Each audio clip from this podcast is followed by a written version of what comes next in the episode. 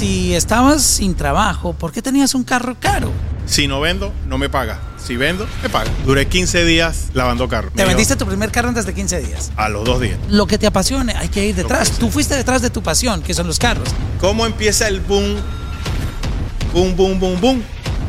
Una persona que se llama Carlos Efrén Reyes Rosado. Farruco. El popular Farruco.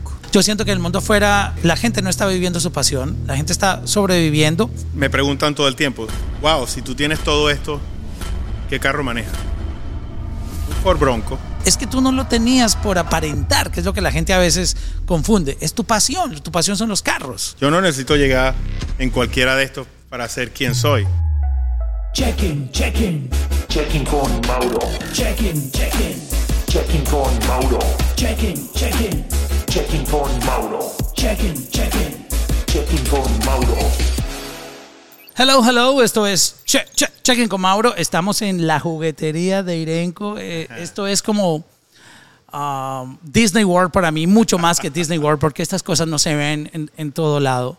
Y mm, la historia, por lo que me pudo contar eh, Irenco, como popularmente se conoce, ah, es increíble y es muy inspiradora. Bienvenido al podcast, mi hermano, y muchas gracias por, Gracias por la invitación. por darme tu, tu tiempo y también por ah, atenderme. Eh, te contacté de una manera ah, que no es fácil que a uno le respondan porque tú tienes obviamente mucho trabajo y aparte mucha gente que te sigue, sigue tu, tu trabajo, tú los inspiras y te contacté por DM, dije vamos a echarle por DM a ver qué pasa, pero tú eh, me respondiste rápido, o sea, eh, estás activo también en social media. Pues trato de, de atender en la, la mayor capacidad posible todo lo que, las preguntas o las cosas o quien me llega, trato siempre.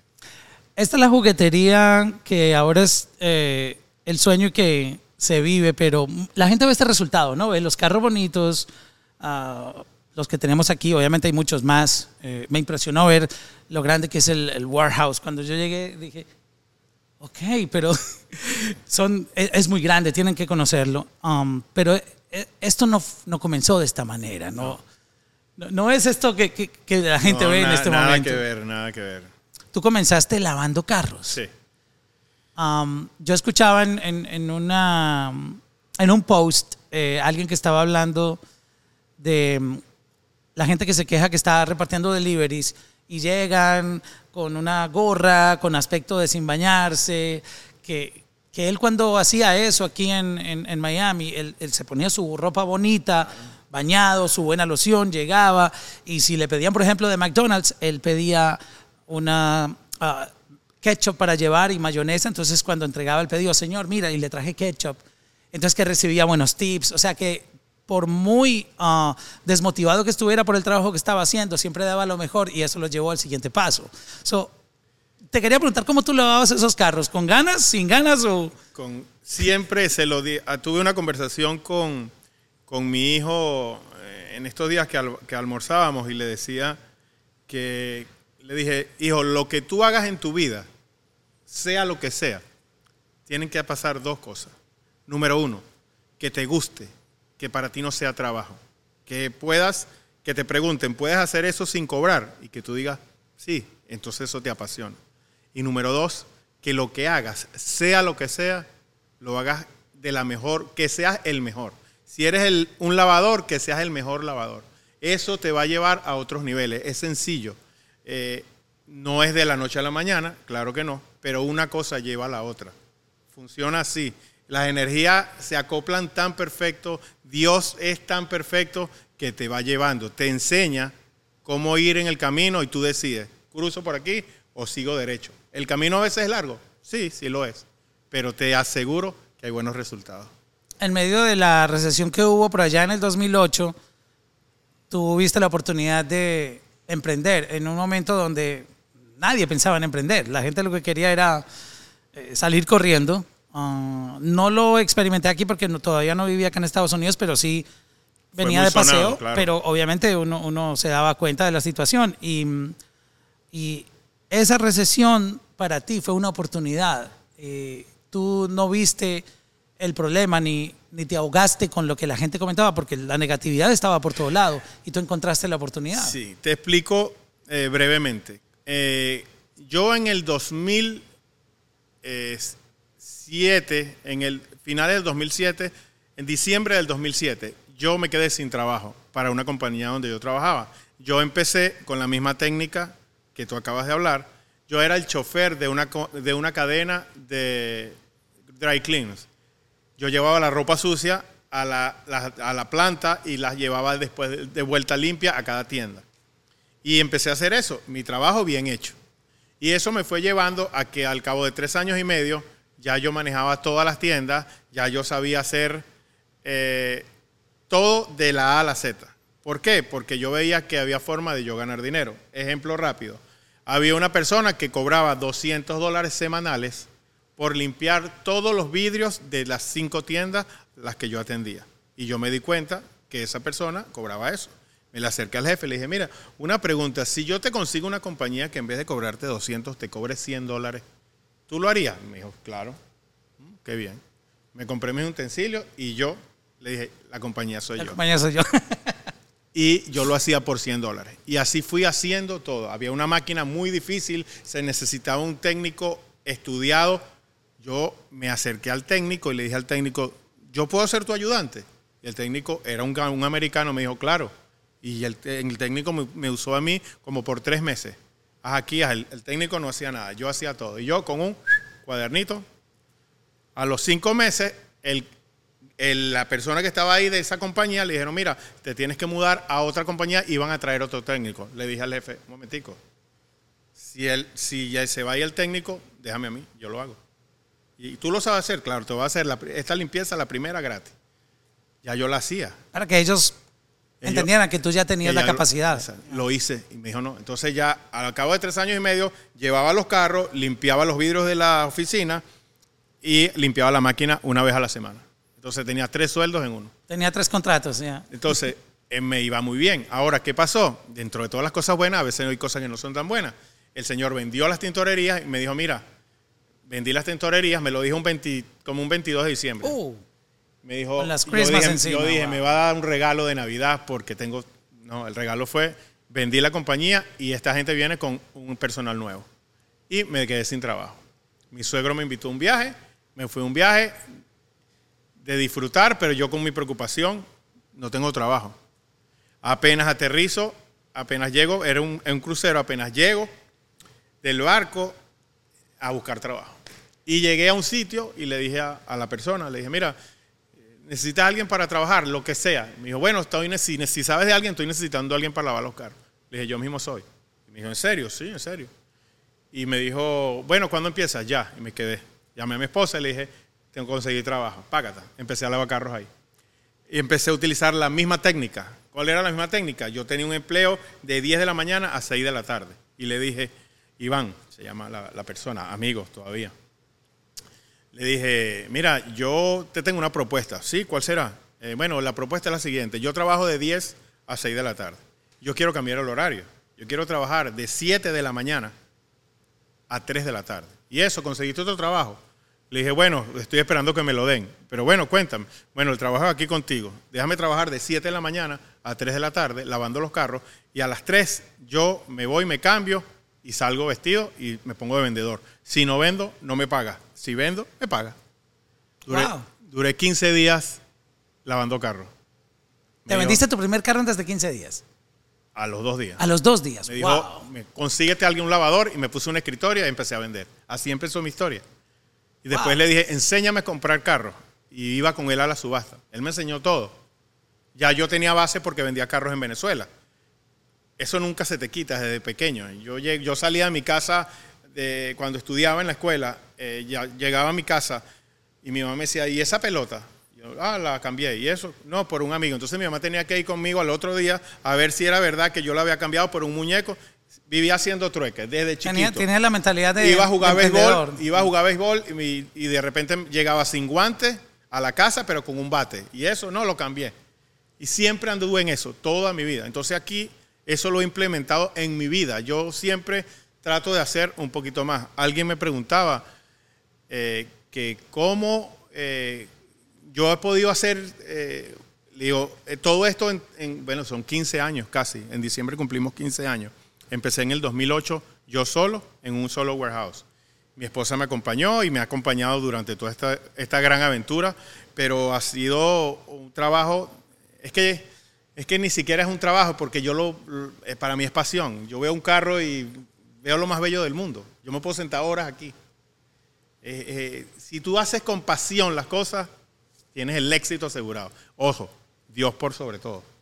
Siempre, siempre. Y la familia, que La veo que familia. menciona muchísimo a tu esposa también y creo que um, mucha gente no le da el crédito necesario a la familia y realmente es la base de todo. Para Una, una buena mujer lleva a un hombre a niveles. Si tienes una mala mujer o no tienes a nadie que te apoye, entonces, ¿sabes? Porque a veces tú dices, lo haré o no lo haré. Hazlo, dale, tú puedes. Bueno, ahí vamos. ¿Me entiendes? Entonces, eso te ayuda, sin duda alguna. La mentalidad de, empresario en este país es una de las catapultas más fuertes para triunfar, porque yo he escuchado muchísimo que en Estados Unidos ah, quien sabe vender la rompe. Um, y este país es un país de consumismo, un país donde Total. ah, no necesariamente tienes que tener dinero. Aquí, ah, gracias a Dios, hay oportunidades y uno con 100 pesitos en, en Amazon se da su gustico, compra las cositas que quiere. Difícilmente en Latinoamérica a veces uno puede como comprarse alguito de más, ah, pero aquí hay, hay, hay una cultura de consumo, una cultura de, de, oh, salieron unos tenis nuevos, yo los quiero, salió este nuevo iPhone, yo lo quiero. Um, y al tú entender cómo funciona las ventas, las relaciones, eh, saber cómo ah, abordar la gente, qué, qué es lo que buscan, porque también creo que eso tiene mucho de psicología, entender cuál es la necesidad de, del cliente. Y ya, ya tenías un, un background en, en- en tu país, en Venezuela, pero obviamente aquí eh, es otro nivel. Los carros que hay aquí son, ah, tú sabes, mm, todo lo que tú te imagines. Y ¿Cómo, cómo tú construiste? Me contaste que comenzaste con cinco carros. ¿Cómo, cómo fue esa transición? ¿Y, qué pasó con el dealer cuando, cuando llegó la recesión? Ok, te explico. Yo trabajaba en el dealer y yo era el que lavaba los carros y después vendía. Esa persona que me enseñó y a la cual le tengo mucho agradecimiento, eh, cuando viene esa recesión tan fuerte, él tuvo que cerrar. Entonces, durante todo ese tiempo que yo estuve con él en el 2007, yo siempre, yo siempre he sido muy comunicativo. Yo, yo, yo siempre saludo al vecino, yo siempre estoy en una cola, hablo con alguien. Yo toda la vida ha sido así, desde pequeño. Entonces, yo sabía quién era el de la renta. Yo conocía al, al gruero que llevaba los carros. Entonces, dije, bueno, ok, el, el amigo mío o el, mi jefe en ese momento me dijo que iba a cerrar y otra vez se repetía la historia. Después que conseguí un trabajo y estaba haciendo algo, el señor iba a cerrar. Y dije, bueno, ¿qué hago?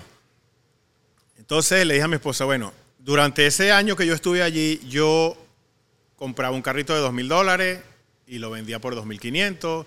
Entonces así tenía cinco carros en los cuales de esos cinco, uno era mío. Bueno, de mi esposa y mío, Con el que tú te movías. con el que yo Ajá. me movía. Y los otros cuatro los había comprado. Entonces llamé al señor de la renta y le digo, mira, está pasando esto. Sí, ya me enteré que se va, tu jefe se va y no sé qué. Le dije, mira, ahora tengo una cosa. Yo tengo cuatro carros aquí y yo no tengo dónde llevarlos porque donde yo vivo, tú sabes, si no tienen la placa te multan y te llevan acá. Y me dijo, mira, eh, te voy a decir sincero, me dice él a mí, eh, no tengo a nadie rentado, todo el mundo se fue. Todo que lo que tú ves ahora por donde entraste, no había nadie, era un desierto, nadie, Cerrado. cerrado, todas las Wow. compañías cerraron. Y me dice, mira, yo ahorita tengo todo eso cerrado. Yo le digo, bueno, hagamos una cosa. Yo ahorita no te puedo pagar renta, pero yo voy a, a procesar la, la licencia de dealer, que me va a tomar como unos 15 o 20 días, pero yo no te puedo pagar renta ahorita. Entonces me dijo, mira, eh, yo voy a hacer algo. Yo, hagamos una cosa. Yo no te voy a cobrar renta hasta que tú me puedas pagar, me dijo. Obviamente, sé consciente. A cambio, manténme todo limpio. Entonces yo era como el conserje. Yo llegaba en la mañana, caminaba toda la, toda la, la cuadra y veía que no había nada sucio, que no había una rama aquí, lo llevaba para allá. Yo me encargaba de que todo estuviese bonito. Y duré tres meses sin pagar renta. Y en esos tres meses me pude levantar. La gente, no, que yo, yo no vine con dinero. Hice un préstamo, mi suegro me, pre- me hizo un préstamo de 50 mil dólares y con eso empecé. Poquito a poquito. Yo compraba el carro en la subasta. Para no pagar grúa, lo manejaba, me lo traía. Oh, wow. No tenía a nadie para Solo podías traer de a uno. Claro. Wow. No, entonces lo traía. Iba, mi esposa me llevaba o alguien me llevaba, venía, traía a otro, traía el carrito o dos que, compraba. Pero aparte de eso, no tenía quien me lo lavara. Entonces lo lavaba yo. Entonces yo lo compraba en la subasta, lo lavaba, Hacía el detailing. Yeah. todo el detailing. Después le tomaba la foto, la publicaba y después lo vendía. Todo el proceso, Yeah, Marketing, todo. absolutamente Entonces, todo. Wow. eso me permite ahora que yo puedo medir los tiempos. Yo entrego 10 carros y le digo, bueno, muchachos, a las 5 de la tarde esto debería estar. Entonces ellos saben que yo sé los tiempos. Entonces, todo hace que se acelere, todo hace que fluya. Conoces cómo funciona el negocio. De la A a la de Z. la A a la Z, tal cual. Entonces, eso es muy importante, que yo siempre digo, o a veces la gente me dice, ¿por qué no? Vamos a hacer un negocio, vamos a emprender esto, vamos a poner un restaurante, vamos a... Y yo al principio me emociono y después digo, "Hmm, yo no sé cómo son los tiempos ahí. Yo no sé cómo... Si se va el chef, yo amo a toda la gente que tengo en mi equipo de trabajo, es mi familia. Pero si alguno por X o por Y se va, yo puedo hacer el trabajo de cualquiera de las personas que estén aquí. Eso creo que es algo muy importante para que en momentos que la cosa no está o que no sale como tú esperas Yeah. que salga, tú puedas. Eso para mí es muy importante. Es como tener una barbería. Si no sabes cortar el pelo y se te van los barberos, ¿qué haces? Entonces, es algo importante. Yo creo que saber tu negocio de la A a la Z te ayuda en mucho. Y en la mecánica también. Tú sabes que la parte mecánica es súper importante en, en un vehículo. Entonces, pero bien, chévere, afortunado, grandiosamente, agradecido con Dios infinitamente, con mi equipo. No soy nada sin mi equipo de trabajo. Gente muy amable, además. Cuando llegas familia. aquí al lugar, tienes la vibra, la sientes, la Tengo energía. gente de que tiene conmigo 7, 8 años desde que llegaron, porque casi todos son venezolanos. Desde que llegaron. Apoyando tu comunidad también, wow. Total. Tengo una sola persona que no es venezolana, que es de tu tierra, colombiana. Colombiana. Y yo tengo, voy a cumplir en diciembre 15 años y ella tiene conmigo 14 años trabajando. Wow. Wow. Eh, Eso también que acabas de comentar es muy importante porque creo que en cualquier proyecto um, musical, empresarial, la- construir una familia laboral es muy importante. La inestabilidad de cuando tú ves que entra gente, sale gente, despiden gente, algo no está bien. Algo no está bien. Algo no está bien. De alguna de las partes no está Por bien. muy bien que le vaya al negocio, si la gente no está contenta, algo no está bien, porque todo no se trata de dinero, ¿no? Exactamente, sí, eso es algo muy importante. Y siempre se los digo a mis muchachos, eh, comunicación, porque somos seres humanos, yo cometo errores, ellos cometen errores, pero uno hablando puede limar asperezas y, y hacer que las cosas fluyan y que sean mejor. Comenzaste comprando carros económicos. Sí, claro, lo más económico de la subasta lo compraba yo. ¿Y mm, en qué momento? Cuéntame la historia del primer carro de lujo que compraste, de ah, los que llaman, eh, en Colombia le decimos gama alta, no sé Ajá, cómo, sí, cómo le el- dicen. sí, el Highline, pues. el- Highline, el- exacto. el- bueno, siempre he sido amante de los carros y siempre he tenido buenos carros. Ojo, sin dinero. Ejemplo, cuando era el chofer de, de la tintorería, yo siempre, ¿cómo pienso yo? A ver, yo siempre pienso que lo que te guste tienes que disfrutarlo. Eso significa que para poderlo disfrutar tienes que hacer cosas para poder tener lo que quieres. Entonces, por esa razón, cuando yo trabajaba y era chofer en la tintorería, también eh, pintaba una casa, también acomodaba la electricidad de algún, de algún lado, si había que limpiar un jacuzzi también lo limpiaba. El domingo mi esposa me decía, hay una oficina para pintar, iba y la pintaba. ¿Pero por qué? Porque yo quería disfrutar de lo que me gusta. En ese momento eran los carros para mí. Entonces, cuando yo era chofer, manejaba un Corvette del año. Un Corvette siempre ha sido un carro dentro de lo normal, un carro caro. Ajá, sí. A mí me daba vergüenza, no me daba vergüenza, no me no- nunca me gustó eh, como decir, mira, aquí llegué yo, no, no me gustó decir yo tengo este carro. Entonces yo paraba el carro, lejos y caminaba en el centro comercial donde trabajaba y nadie sabía qué carro tenía yo y yo tenía un Corvette. Un día, como yo entraba de primero porque tenía que hacer la ruta de las ropas, mi jefe, que cargaba un carro viejo, se quedó accidentado y él sabía que era la hora mía de trabajo y me llama. Me dice, Rafa, estoy accidentado como a dos cuadras del negocio. Y yo, ah, bueno, ok. En ese momento no caí en cuenta y cuando iba llegando digo, oh, me va a ver el carro. Entonces, Le voy a sacar de un Corvette. Llegué en el Corvette rojo, me acuerdo. Y él me vio, ¿no? Y eh, como se ve de mecánica, era una tontería lo que tenía. Él tenía un Honda Accord, me acuerdo. Arreglamos el carro y cuando llegamos, apenas llegamos al- a la tintorería, lo primero que me dijo, oye, ¿y ese carro? Y yo le digo, mi carro. Y me dijo, wow, tú tienes mejor carro que yo. Y le digo, sí, pero es lo que amo. Me dijo, ok, entonces eso es parte de cómo empezó todo. Yo siempre tenía un buen carro. Entonces, para mí, cuando ya yo tenía el dealer, un día por lo menos me compré un Porsche para mí. Y lo financiaba. No tenía el dinero pa- para comprarlo. Yo lo financié el Porsche, una letra bien, pero un Porsche usado, pero lo tenía muy bello. Y lo paré ahí, estaba comprando carros para la subasta y llegó alguien, me tocó la puerta. Me dijo, mira, ese carro, le digo, es mi carro personal, ¿lo vende? Sí. Ah, ok. Fue el primer carro que vendí, un Porsche rojo, eh, 2007. Mm, Se lo vendí a una persona. Entonces dije, "Mm, este mercado es chévere. Voy a comprar otro carro. Compré otro carro para mí, un, otro Porsche, pero negro. Financiado igual. Entonces lo vendí igual también. Oh, me fue gustando, ¿sabes? Entonces así empecé Carro que tú comprabas para míos. ti, la gente se, vendía. enta- se se les gustaba porque yo le hacía cual- como estos carros. Tú los ves, pueden ser igual, igual a un carro cualquiera, pero tienen detallitos que yo les pongo, como este carro que está viendo aquí, que los rines son únicos y la gente se enamora. Entonces así empecé. Y después hay una persona eh, eh, que está en paz descanse, Arturo Rivera. Él murió cuando Jenny Rivera, él Oh. era el PR de... Él me presentó a la primera persona famosa que yo siempre he conocido mucha gente involucrada al béisbol, pero de la música no, porque aunque conozco a todos los eh, a todas las personas del género de la música eh, urbana y todo eso, yo soy muy malo, yo no canto y no soy muy malo para la música. Mi esposa ama la música, yo no. Entonces, la primera per- persona que me presentaron fue Espinosa Paz. Y a Espinosa Paz le vendí un Jeep y le vendí y estábamos negociando, él quería un bote, entonces estábamos en eso, pero le vendí un Jeep.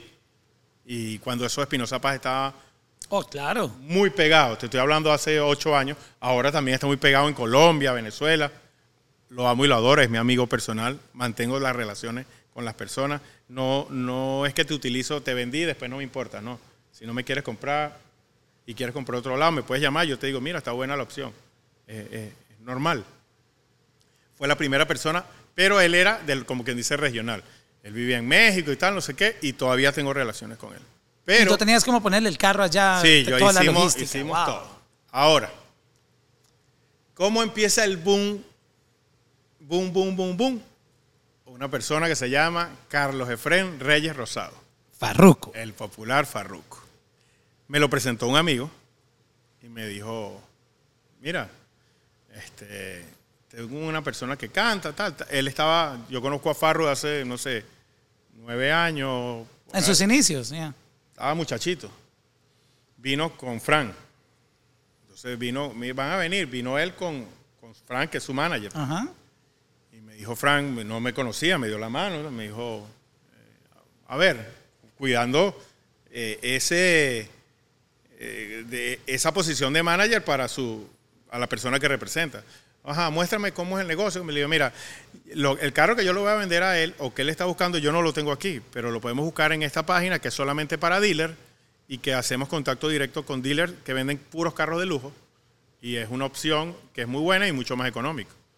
Mm, no la- él sabe, no me conocía a mí, no entendía muy bien cómo era el proceso comprando un carro, un Lamborghini Huracán, nuevo, que tenía creo que 100 millas, 50 millas. Nuevo. Y yo le digo, mira, el precio es este, eh, lo que quieren por él. Y me dijo, ¿y se puede hacer una oferta? Porque a veces las personas creen que tú le vas a ganar 100 mil dólares a un carro. Y yo le digo, mira, eh, con los gringos, Si pidieron 10, son 10. eh, Yeah. pero intentamos. Y me dijo, eh, ok, yo, yo le digo, vamos a hacer la cosa más fácil. Como son unos gringos, y yo en ese momento no manejaba el inglés, le digo, ¿qué te parece si lo llamas tú y negocia tú con ellos? Yo te voy a cobrar un flat fee, que es nada, pero pues le hago la venta a él y te empezamos a tener una relación. Me dijo, ok, llamó, habló, el gringo no bajó ni un dólar, pero a él le gustó esa sensación. Y él se sintió cómodo y me dijo, compramos el carro, fue el primer carro así, carro que caro que yo vendí. Yo estaba más enamorado del carro que el mismo Farru. Y al otro, a los dos o tres días me llamó Frank. Oye, Rafa, ¿qué es eso? De eso se trata. Oye, Rafa, ¿cómo estás? Mira, ¿qué te parece si, si yo quiero comprar una camioneta y, y si hacemos lo mismo? Llamamos yo le digo, bueno, ok, déjame hacer una búsqueda. Busqué y había una Land Rover. Era un carro para él mover a la gente. eh, como a una hora y media de aquí. Como a una hora. Le dije, mira, hay una camioneta que me parece que está bien interesante, está a muy buen precio. Si quieres, vamos los dos. Y la negociamos allá. Vamos, nos montamos el carro y nos fuimos. Y así empecé esa relación. Y entonces Farru me presentó, empezó el teléfono. Mira, yo soy no sé quién. Mira, yo no sé quién. Mira, yo Cuando le vieron el carro a él, dijeron, ¿dónde lo compraste? yo trabajo con no sé quién. Mira, yo quiero un carro mano. Y así le he vendido del género, yo creo que a casi todo el mundo del reggaetón, casi todo el mundo. Ya, si uno mira tu perfil, se da cuenta, por ejemplo, que has tenido a, a Nicky Jam, a Amigo. Carol G, La um, niña de la casa. la niña de la casa, que a propósito ahora les vamos a mostrar el, el, el carro de, de la Bichota Tour, Allá está. ah, el azulito que, que vimos en, en el FTX Arena y, y que giró por, por todo Estados Unidos. Um, pero Don Omar. Eh, Guau, es que es- Nicky, que, que La lo amo y lista lo adoro. Sí, es muy interminable. Am, esa relación que tú has construido se ha basado en, en- la transparencia, en que ellos saben que tú no vas a, a salir con cosas raras por debajo de la mesa o Los que me conocen a mí, ellos todos yo- ellos saben, aparte los boricuas son tan agradecidos, tan educados. Yo siempre digo que, que son tan sencillos, ¿sabes? Son, si te brindan el cariño así tan... Farro es mi familia, Nicky es mi familia, eh, alguien que no es boricua, pero que amo y adoro a ella y a toda su familia, a Carol, eh, gente que yo llevo aquí en mi corazón. Y no solamente yo, mi familia, mi hijo, mi esposa. Es una relación de verdad, no, olvídate de los carros, es lo que tú construyes detrás de eso, la humanidad de cada uno de ellos, que son totalmente diferentes todos, pero son muy humanos y eso es lo que a mí me gusta. Antes de seguir hablando de, de cómo tú ah, has desarrollado esa relación con los artistas, hubo una parte que comentaste que seguramente creo que ha sido muy polémica y es, si estabas sin trabajo, ¿por qué tenías un carro caro? Yo entendí perfectamente. Es tu pasión. Eso difícilmente lo va a entender otra persona que lo relaciona con que yo me lo merezco cuando sea exitoso o cuando tenga el dinero. Quien no entiende lo que es, es ser apasionado por algo, porque la verdad, yo siento que el mundo fuera, eh, la gente no está viviendo su pasión, la gente está sobreviviendo, tal vez en su zona de confort por no querer pasar un momento complicado para luego disfrutar de, de- de los frutos de, de haber tomado un riesgo. Y es, es respetable, yo no, no estoy pretendiendo que nadie cambie su estilo de vida, pero sí pretendemos siempre o, o nos tomamos el juzgamiento de, porque somos así los latinos, pero si no tiene trabajo, ¿por qué anda en ese carro? Porque la gente, como te lo dije hace un momento, lo relaciona con otro estado. Ah, es que cuando ya esté yéndome muy bien, Es lo voy que a tener. voy a hacer tal es que, cosa. esas- es que tú no lo tenías por aparentar, que es lo que la gente a veces confunde. Es tu pasión, tu pasión son los carros. Ejemplo básico y rápido. Me preguntan todo el tiempo, wow, si tú tienes todo esto, ¿qué carro manejas? Un Ford Bronco es mi carro de diario. Yo no necesito llegar en cualquiera de estos para ser quien soy, ¿me entiendes? Mi pasión es tener los carros, sí. Por lo material, no, es algo, es que es difícil de explicar lo que yo siento Yeah. cuando yo veo un carro. Lo que yo veo en un carro, a lo mejor tú no lo ves. Yo, cada uno de ellos para mí significa algo diferente. Es igual que la gente que compra sneakers y nunca se los pone. Exactamente. Que la gente dice, pero esta gente está loca. ¿Cómo se gastan miles y decenas de miles de dólares comprando sneakers, tenis, y los ponen en una cajita de cristal o de plástico transparente y acumulan Por años. Por años y nunca se lo porque es su pasión, esa es su pasión, eso no lo va a entender nadie más. Esa- Para otros es botar el dinero. Sí, depende cómo lo Exacto. vea. Hay gente que a mí me encanta viajar. Yo creo que eso no es botar el dinero. Pero hay gente que dice, no, yo no voy a estar viajando, eso es muy caro. No, o sea, eh, eh, es bien complejo, pero eh, cuando le tienes pasión a algo de verdad, créeme que no es ni por aparentar, ni- es parte de, de lo que corre por, mi, por mis venas, ¿sabes? Y que, y que en tu caso, básicamente, tú vives de esto. O sea, es tu... Literal, un carro para ti también es negocio, es pasión y claro. negocio al mismo tiempo. Es, es, es algo perfecto. Por eso este espacio que está aquí eh, me permite a mí eh, a veces pensar y decir, bueno, hay muchas cosas por hacer aún, pero me da satisfacción, no por lo material, sino que eh, te doy historias de, de muchos de ellos. Este fue un carro que yo, cuando tenía 17 años, hace 31 años atrás, lo tenía uno de mis mejores amigos y yo, que él era muy pudiente y yo no. Y yo nunca escondí de dónde venía. Él vivía en una mansión increíble y yo vivía en un apartamento de gente normal, estrato medio.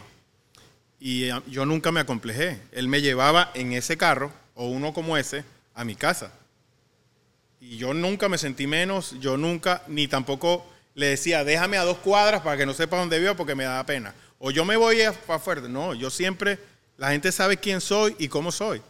Y ese carro para mí significa mucho porque yo decía siempre, wow, imagínate ese carro en el 93. Y ahorita es una belleza. Se ve perfecto. Ok, Yeah. imagínate en el 93 Wow. lo que era, era una nave espacial. Y yo decía, wow, yo quiero ese carro. Y me lo compré. Ahorita, 30 años después, sí, me lo compré.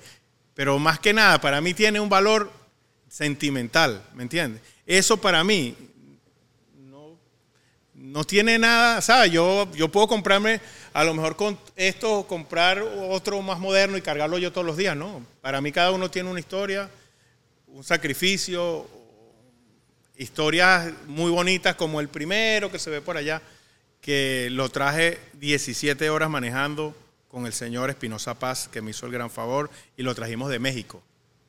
Pero Cruzaste la frontera en con él. Y él manejó conmigo y la pasamos divino. Pero un carro que yo quería, que aquí no llegaba, y yo me las ingenié y lo, y lo trajimos. ¿Qué carro es? Es un Defender. Ahora les vamos a dar la imagen. Entonces, eh, para mí, ¿sabes? Son cosas que tienen historia y eh, en mi corazón. Y viajé con mi hijo, que estaba chiquitico, y con mi esposa y con Espinosa.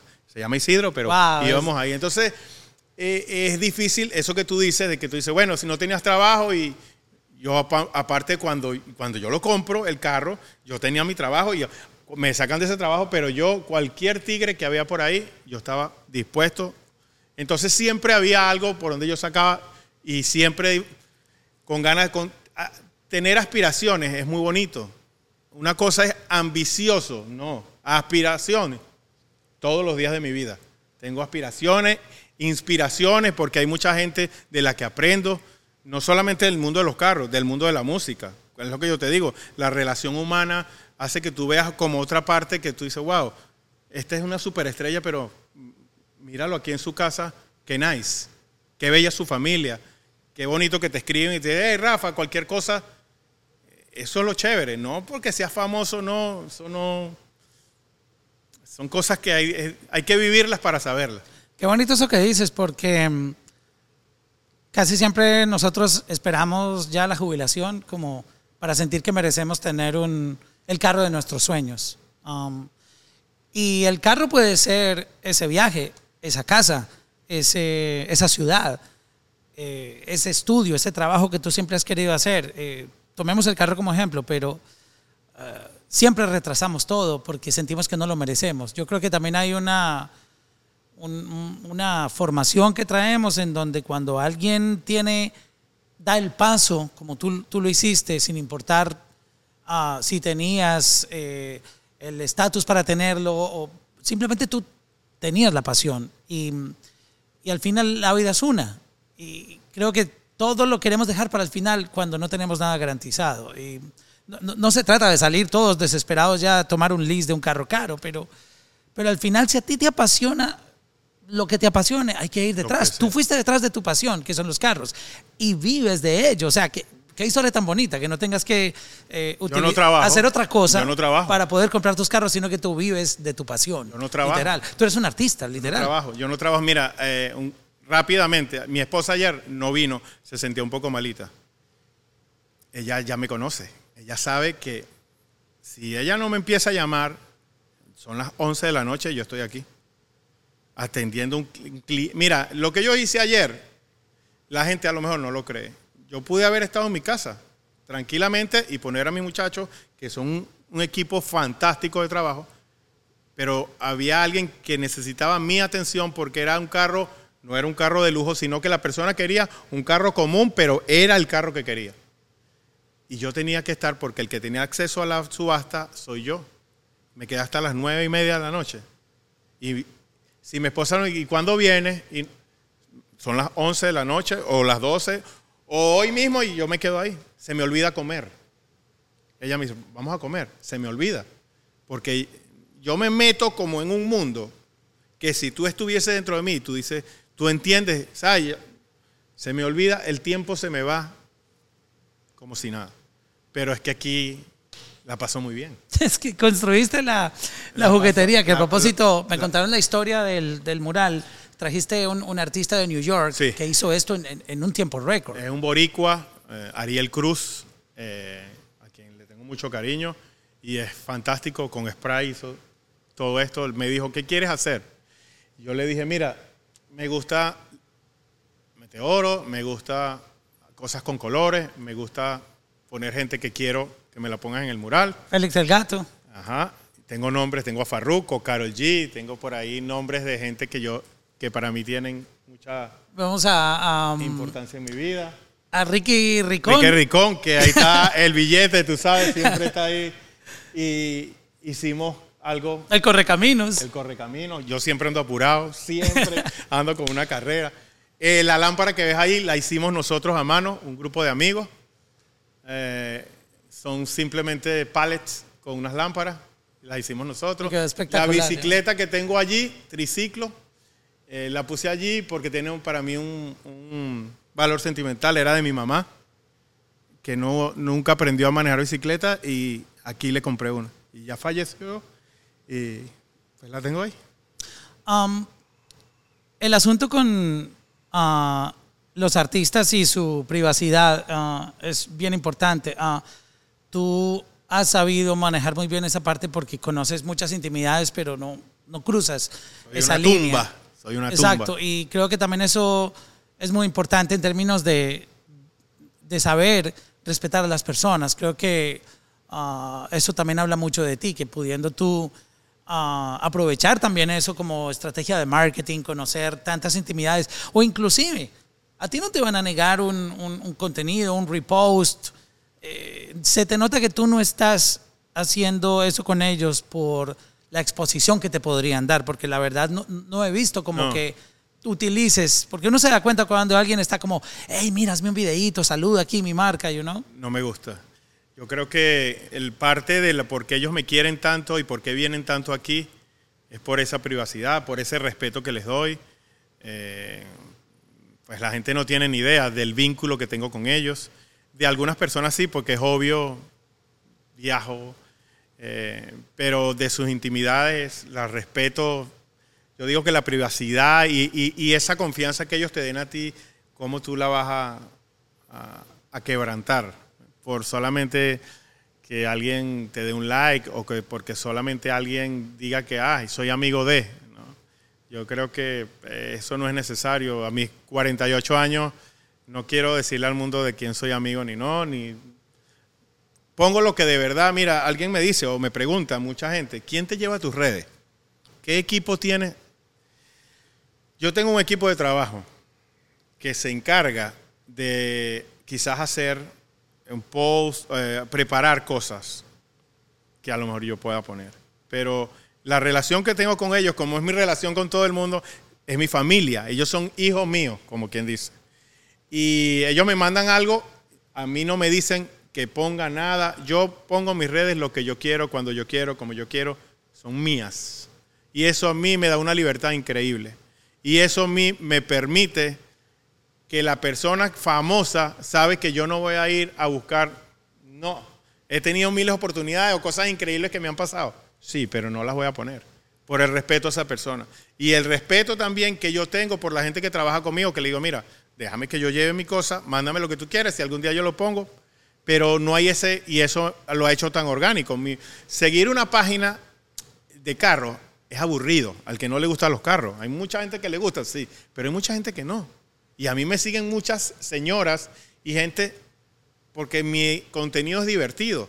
Los domingos también hago algo humanitario. Yo los domingos hay una cosa que se llama Irenco es Progreso, que es que yo voy a donde tú, vamos a suponer que tú acabas de a poner una empresa de empanadas colombianas y yo me entero de ti o tú te enteras que yo lo hago. Entonces me escriben y yo mando a mi equipo de trabajo y ellos van a donde tu empresa, a tu restaurante, a tu food truck, a tu tienda de lentes, lo que sea, y graban lo que tú estás haciendo. Wow.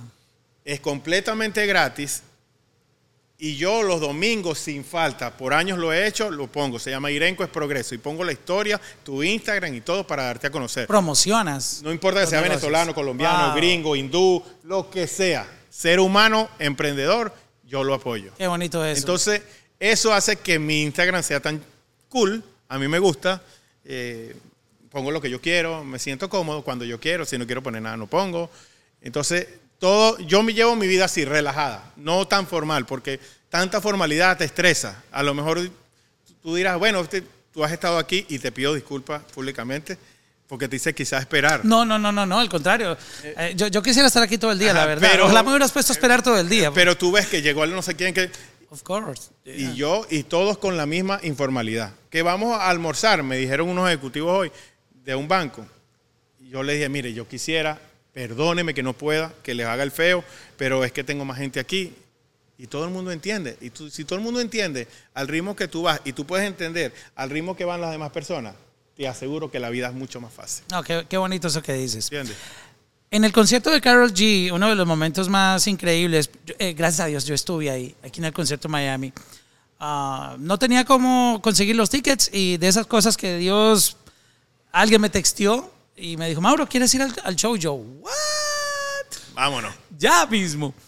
Um, el caso es que me acomodaron en graderías, pero terminaron dándome acceso como para...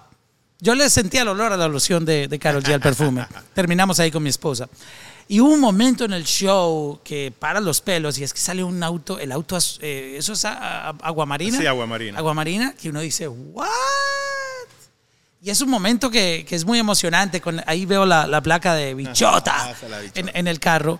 Ah, ¿Cómo es la historia de, de, de, de ese ah, colaboración? Porque el, el carro está aquí mismo. Ahorita les voy a mostrar la- las imágenes. Está ahí arriba, encaramado. ¿Cómo fue la historia? Bueno, de mira, eh, de esa historia del carro no tengo mucho que contarte porque ella decide toda su producción y todo. De hecho, yo eh, es algo que me encanta de ella.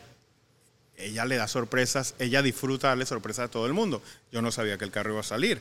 Cuando yo veo el carro, digo, wow, qué belleza.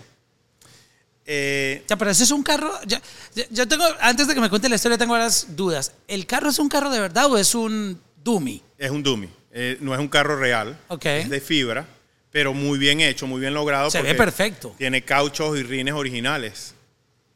De- está demasiado bien hecho. Demasiado bien hecho. El que lo ve cree que es. Viene la gente y lo ve y dice, wow, ¿cómo, cómo para, pusiste ese carro ahí? Le digo, no, es que el carro no es, de mentira.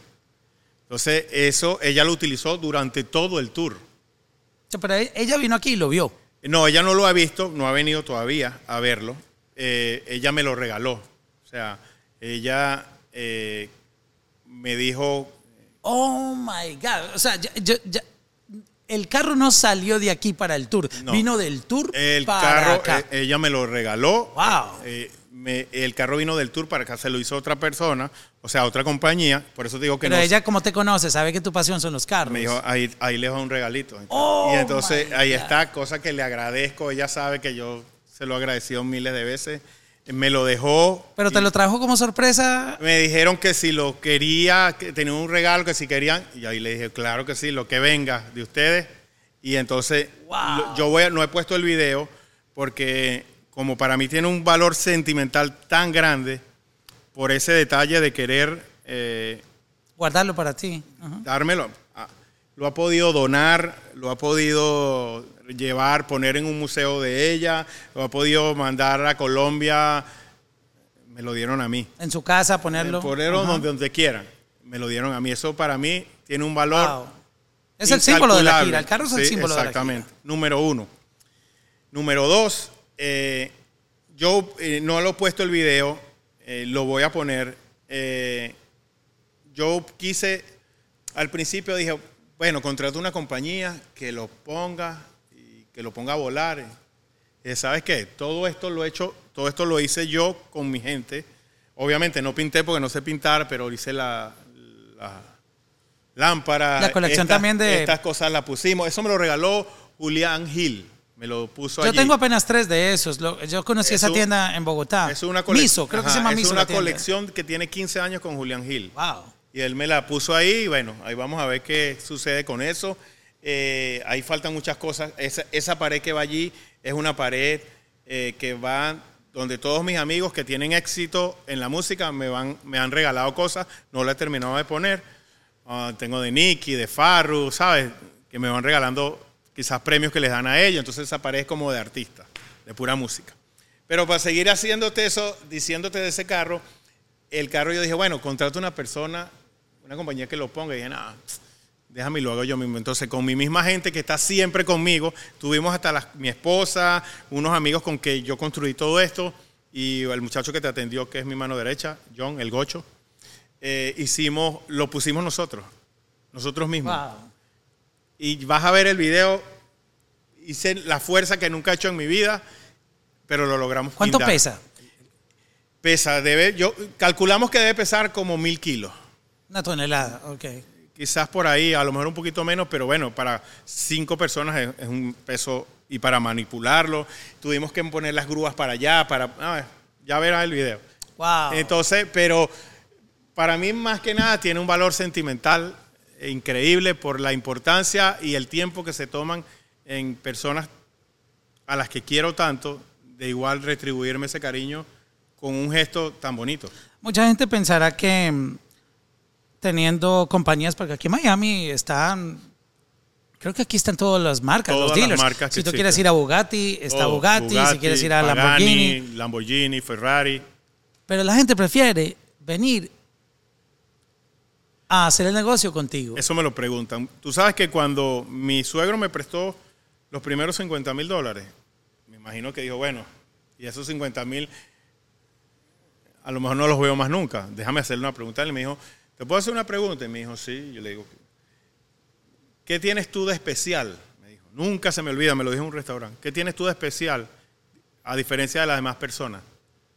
¿Por qué te van a comprar a ti y no van a ir a comprar a las a Lamborghini o a Porsche. o donde sea.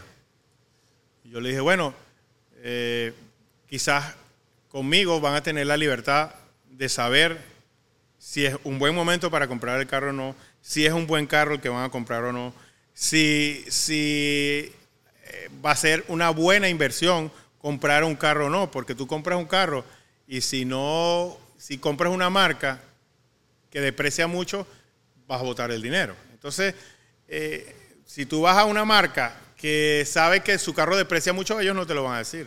En cambio, yo sí te puedo decir, mira, ¿por qué no te gusta? Si te gusta esta línea, ¿por qué no te vas con esta marca? Que va a ser una buena inversión a la hora de la reventa. Entonces, eso hace, aparte de la relación, número, lo más importante creo yo, que no los molesten, porque en un dealer estás comprando un carro y hay 400 personas que se quieren tomar una foto contigo, que entonces no, no dejan que la persona se enfoque a comprar lo que quiere comprar, porque ahí tienes que regalar 50 fotos eh, en un momento que es tuyo, en que estás tomando una decisión, si vas a comprar un carro que la tapicería sea negra o sea blanca.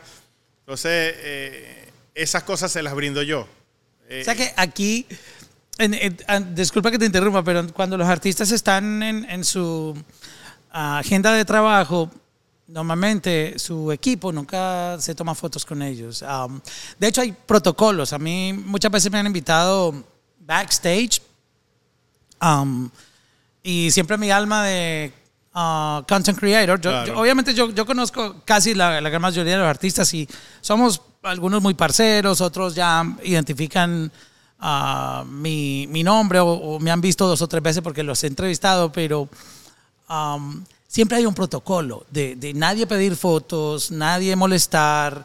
ah, yo siento que aquí es como que una extensión de, la, de, la- de- de- ese trabajo musical profesional, que pueden venir acá y no es que desde la recepción ya le estén pidiendo fotos. Mira, saluda a mi hija, mándale un video de, de cumpleaños, you know? Primero, bueno, ellos primero saben ya y segundo están acostumbrados, porque es que Farru viene en una moto o en una bicicleta.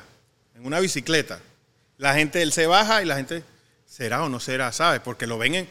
Entonces ya, ya mis muchachos pues ya los conocen, ya saben, pero sí hay también ese respeto que yo siempre les digo que debe haber, porque es muy bonito que una persona, que ellos se sientan seres humanos.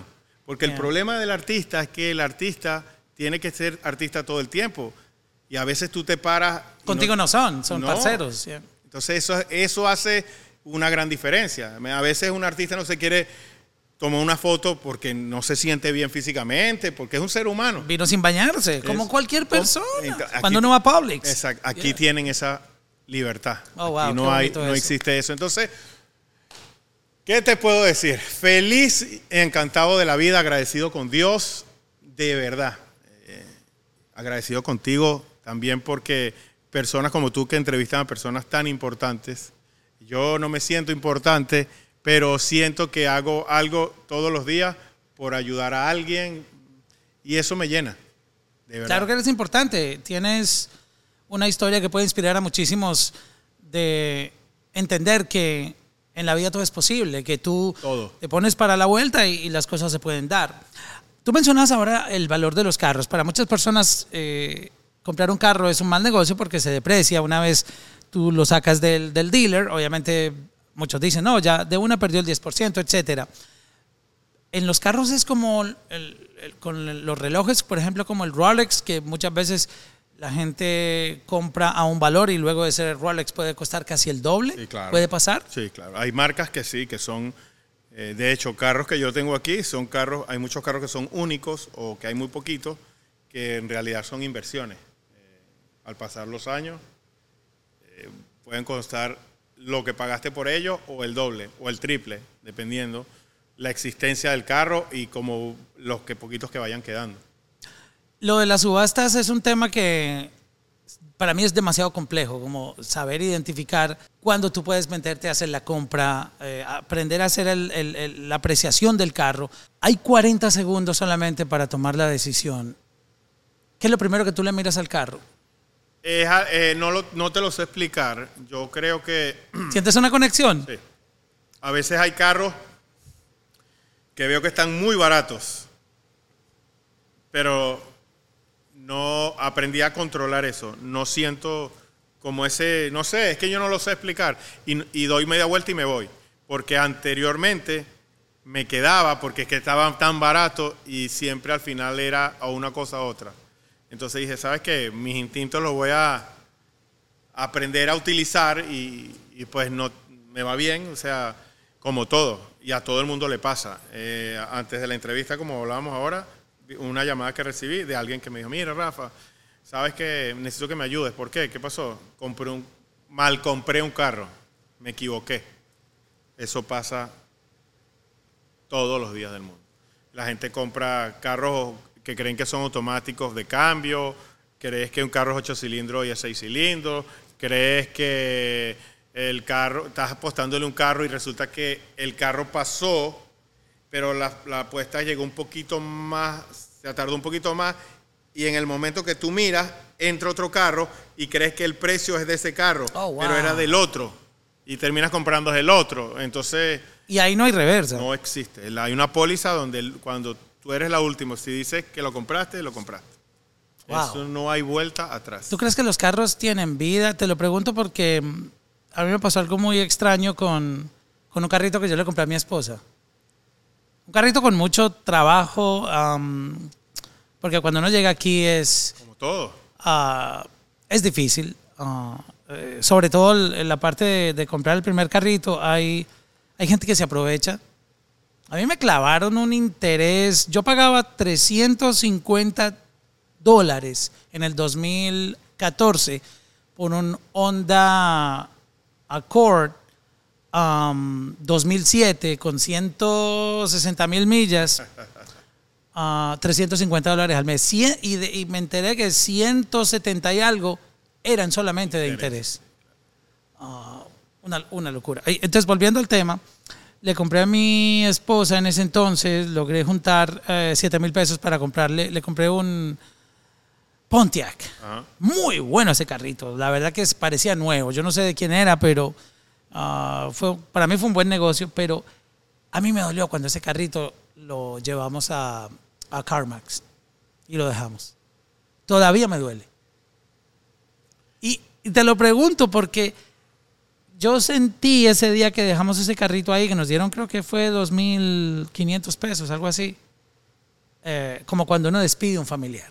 Claro, es que hay una conexión. Para mí, para mí había una conexión. Claro que sí. Es- es- Indi- yo sé que van a decir, este tipo está loco. No, no, no. Pero, pero Sí, yo, es- yo sé, real. yo todavía me Hay- duele y ese hay carro. carros con los que te identificas más y al que le tienes más cariño o al que, pues a lo mejor has tenido un carro que, ay, si se dañó, bueno, no importa, que se siga dañando. Es que no me enamoro de los míos, pero hay un cariño especial con ese carrito. Eso existe, la conexión existe porque por muchas razones.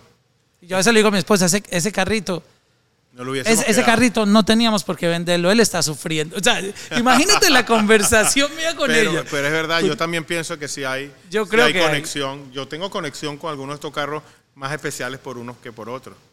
Y me siento, y, es cómico, porque mi esposa dirá, bueno, viene este loco otra vez. Es que yo lo manejo y digo, wow. Mira, yo tengo un carro eh, muy famoso, me encuentro entre mi familia. Hay un, Homer H1. Yo siempre he sido amante de los Homer. Yo empecé a vender Homers por accidente. Compré uno, le gustó a alguien, entonces qué.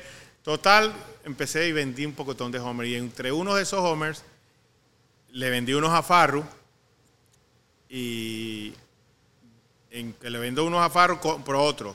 Pero ese que compré, yo lo compré y sentí ese feeling con ese carro. Y, bueno, compré el carro, lo empecé a armar y a hacer las cosas como a mí me gustaban. Eh, una vez más, como siempre pasa, vino el niño de la casa, Farru, y me fue a visitar, a mi casa creo que fue, y estaba el Homer ahí. Wow, qué bello este Homer. Él siempre empieza con. Yo le digo, Es- esa es la frase que Carlos traducción me lo va a quitar. Carlos de Fren, Se va a no. quedar con él. No, está bonito y tal. Siempre. Y empezó ese después, él se va y siempre empezamos. Pero bueno, oye, pero véndemelo, que no, que siga. Total, que tomé la decisión de vendérselo. Y cuando lo vendo, digo, "Oh, lo vendí. Y le digo, bueno, vamos a hacer una cosa, te lo voy a vender, no lo quiero vender, te lo voy a vender, en mi carro. Pero bueno, él siempre el 90% de los carros me los trae a mí de vuelta, a menos que él haga otra cosa que se lo lleve a Puerto Rico, siempre normalmente todo es conmigo. Me dice, le digo, bueno, lo único es que vuelve a mí. No, tranquilo, siempre me dice eso y de verdad, de verdad lo cumplo, tengo que decirlo, lo cumple. Él me dice, tranquilo que eso es tuyo, vuelve a ti. y, de verdad cuando él lo va a vender, me vuelve a mí, me dice. Entonces, yo me quedé con eso. El primer año, él duró, creo que duró dos años con el carro. Y yo, pero otra vez véndemelo, que yo lo quiero de vuelta. No le hizo nada, no le cambió nada, porque normalmente yo se lo vendo y él le modifica cosas a él. Y yo no le hizo nada, todo lo dejó igualito y le digo yo, véndemelo y tal. No, bueno, estoy muy cómodo con el carro, no me lo quería. Y dije, conchale. ¿Y ahora? No puedo, tengo que hacer que ese carro vuelva a mí. Voy a buscar una solución para esto. Entonces busqué uno- un carro, empecé a ver cosas que le gustan a él y busqué un Homer que son hechos a la medida. Se llama Mil Spec, se llama el Homer. Son hechos por unos americanos que hacen los carros de la guerra, los modernizan y los ponen espectaculares. Pero hay muy pocos. Eh, hay personas muy famosas que los tienen, pero muy pocas personas cuando lo compran lo vuelven y lo venden. Entonces era muy No hay mercado. En el mercado, no, muy difícil porque la gente se los queda. Entonces, por obra y gracia de Dios, apareció uno en Miami. Y me enteré. Lo busqué, le tomé fotos, no sé qué. Y le digo, Carlos Efren, te tengo la máquina perfecta. Pero me tienes que entregar mi Homer. Vale, mándame la foto. Ya él había pasado como dos años con el carro. Me imagino que ya lo había disfrutado. Y por ahí está la foto en el Instagram con los dos carros. Pues el que yo lo, finalmente lo, recibí, más nunca lo vendí, lo tengo allá guardado, lo uso, lo amo. Entonces eso es lo que tú dices. Volvió a mí como la tranquilidad de yo saber que el carro está ahí. Eso para mí, ¿sabes? Tengo conexión con ellos. Pocas personas entenderán eso, exactamente. ¿Qué opinas de los Teslas? ¿Te gustan? Eh, los carros eléctricos, para mí, yo soy como que dice de la vieja escuela. Me gusta el carro que suena, que haga mucho ruido, ocho cilindros, que consuma combustible, muscle cars, me gusta. Todo lo que ves aquí es parte de eso. Eh, entiendo que es una nueva eh, vía donde vamos, pero no en Miami todavía no no es eh, amigable para un carro eléctrico. Te pongo un ejemplo. Salió el Homer, sabes que soy amante de los Homer, salió el Homer eléctrico. ¡Fum! Fui y me compré un Homer eléctrico. Parro, compré un Homer eléctrico. Yo también quiero uno. Ok. Lo compré. El primer día duré desde las 7 de la noche hasta las 2 de la mañana buscando dónde cargar el Homer eléctrico. Fui por allá al Dayland, que había una estación, y en tres horas cargó 2%. Porque, 2% tres horas. porque no es como Tesla, Ajá. que Tesla Tiene la es- tecnología, y es amigable y en todos lados. Entonces, dije, "Hmm, esto no es para mí. Como soy una persona muy acelerada y muy de mucha adrenalina, el carro silencioso me pone down, me pone ando pendiente, No sientas vida. ando pendiente de que ando como en, como en una caja que, que me están alando con un cable. Entonces, y entonces, aparte, si el, cuando desacelera, que el carro hace. Esa, eh, yo siento que esa energía eléctrica se me mete en el cuerpo y no me gusta. Entonces, La pérdida de poder. es algo muy personal, No, no, y es entendible. eh, pero yo no soy muy amigo de los carros eléctricos. Me parecen una buena solución al tema de los combustibles. En estos días que no teníamos combustible aquí, que estaba todo, los carros eléctricos eh, te ayudan. Pero bueno, no creo que no tienen mucho. Si vas a Orlando, que son 285 millas, no llegas con un carro eléctrico. Pararte en una estación que esté apta para carros eléctricos y rogarle a Dios que no hayan 50 personas esperando para ponerle electricidad a su carro porque están en la misma situación que tú. Entonces, hasta ahora eso no lo entiendo. En otras ciudades, como en Los Ángeles, tú vas a un McDonald's y hay 50 parqueos y 25 tienen el plug para que tú te conectes. Pero en Miami todavía no. Entonces, por ahí, a lo mejor en un futuro sí, va a haber todo, va a estar todo adaptado a que sea más amigable. Entonces, seré pro carro eléctrico. Por ahora, me quedo con mis carros clásicos. Ya finalizando, te vi una foto con Super Blondie Car. ¿Esos carros que esa mujer muestra realmente existen o eso es un truco de ella- magia? No, existen. Ella es un, como un ícono eh, de que las marcas nuevas, existen much- muchas marcas que nosotros no conocemos, porque hay muchas personas millonarias que tienen proyectos alternos. Quiere decir, por ponerte un ejemplo, voy a decir, una, vamos a suponer una marca que se llame X, que sea una marca como Toyota. Esa marca X tiene también unos proyectos de unos carros que son hechos prototipos. Pero anteriormente la forma de mostrarlo era de que tú ibas aquí un jeque y le mostrabas, mira, tengo este carro, este proyecto, voy a hacer una producción de 100 carros nada más, van a durar un año cada carro para salir, te anotas en esta lista. Entonces, Una preventa, pre-order. era, era la forma como comercializarlo.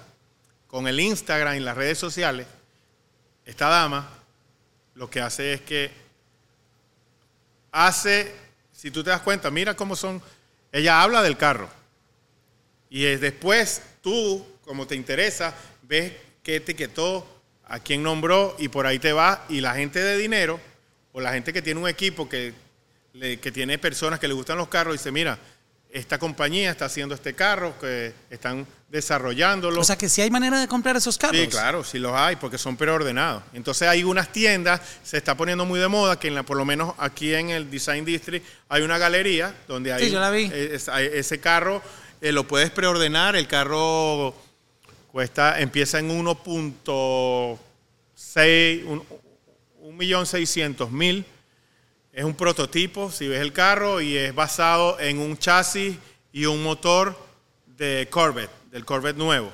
Entonces, son alianzas de gente que hace esos proyectos, que los carros duran entre 8 y 16 meses para producir el carro para ti, a tu gusto, a tu medida, al color que tú quieres. Entonces, si hay muchos carros de eso, obviamente es un mercado muy pequeño, porque eso, pero hay tanto dinero en el mundo y tanta gente que, que tiene... Que tiene su propia, quiere su propia juguetería. así como está, tú. que tiene su poder adquisitivo tan grande que tú no que no son que no eh, son famosos porque sí, sino que son gente con mucho dinero. No tienen nada que ver con la fama. Entonces eh, eh, es un mercado que está ahí ahora con el Instagram y con ella es el la forma más rápida de ir. ¿sabes? Wow. A un mercadeo. Qué bueno que nos enseñaste eso, porque para mí, la verdad, muchas veces Crees que cosas que no pa- existen. parecía que eran cosas como que prototipo hecho para mostrarlo, pero no, no sabía que había un mercado. Es decir, que uno podía comprar ese carro. Impresionante eso. Increíble. Wow. ¿Cuál, es- ¿Cuál es tu sueño con esta juguetería? ¿Tú quieres crecerla más? ¿Te imaginas en un futuro teniendo un museo de tu Me gustaría tener un colección? museo de mi colección y de amigos míos que tengan y que puedan dar algo para aportar y que sirva en algún momento para donar a alguna eh, asociación, alguna fundación o poder ayudar a alguien, a un grupo de personas que lo necesiten. Me, me parece eh, que es algo que se puede hacer, eh, toma su tiempo, pero, pero me parece que sí podemos ayudar a otras personas que lo necesiten. Siempre mencionas la palabra ayudar. eh, se nota que es una persona muy humana. ¿Quién te enseñó esos valores? ¿Vienen desde, desde tu casa?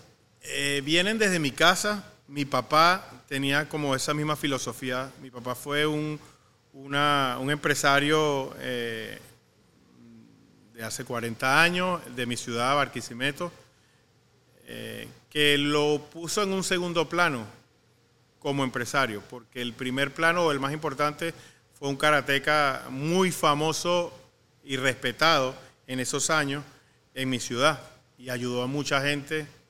Él tenía esa pasión. Eh, él daba clases gratis y regalaba los kimonos solamente por tener alumnos. Entonces yo creo que eso me ha inspirado mucho. Mi mamá también, eh, parte de eso. Mi esposa, pues si yo voy a embajada, ella me empuja más todavía porque ella tiene un corazón de pollo. Eh, Ella, quiere ayudar a todo el mundo y de este mundo y de otros mundos también. Entonces, eh, todo eso me ha hecho sensibilizarme. Me parece que el hecho de tener éxito eh, son, pasan cosas mágicas. Yo a veces hago cosas que no quiero decir y es increíble como Dios me dice, como, wow, ahora te mando esto. ¿Me entiendes? Entonces, Todo eso- se multiplica. hay Absolutamente. cuentos que puedo durar días aquí, que me han pasado historias con gente famosa, que no quiero decir que han ayudado a otras personas y que, que tú dices, wow, fui el, el- el medio para que esa persona pudiera ser ayudada y, y lo pude lograr por, el, por yo conocer a alguien que tenga el medio para ayudar a esta persona que no podía. Eso, Aparte hay un propósito, creo que lo encontraste también. eso no tiene precio. Irenco, muchísimas gracias por esta conversación. Gracias a ti, Sé que hermano. tu, tu tiempo vale oro y, y abusé muchísimo de, de- No, de- no del te tiempo. y encantado de la vida. Qué placer estar en esta juguetería. Voy a hacer un B-roll aquí para, para tener imágenes de apoyo para el, el podcast y, mm, y de verdad que ha sido un placer esta conversación contigo, bien enriquecedora. Cuando quieras, eres bienvenido. Espero que se repita de nuevo. Aquí, aquí estaré. Yo, si necesita quien lave los carros, yo, yo, yo, yo estoy para eso. Bueno, me encanta, damos. me encanta esto. Wow. Muchas gracias, de verdad.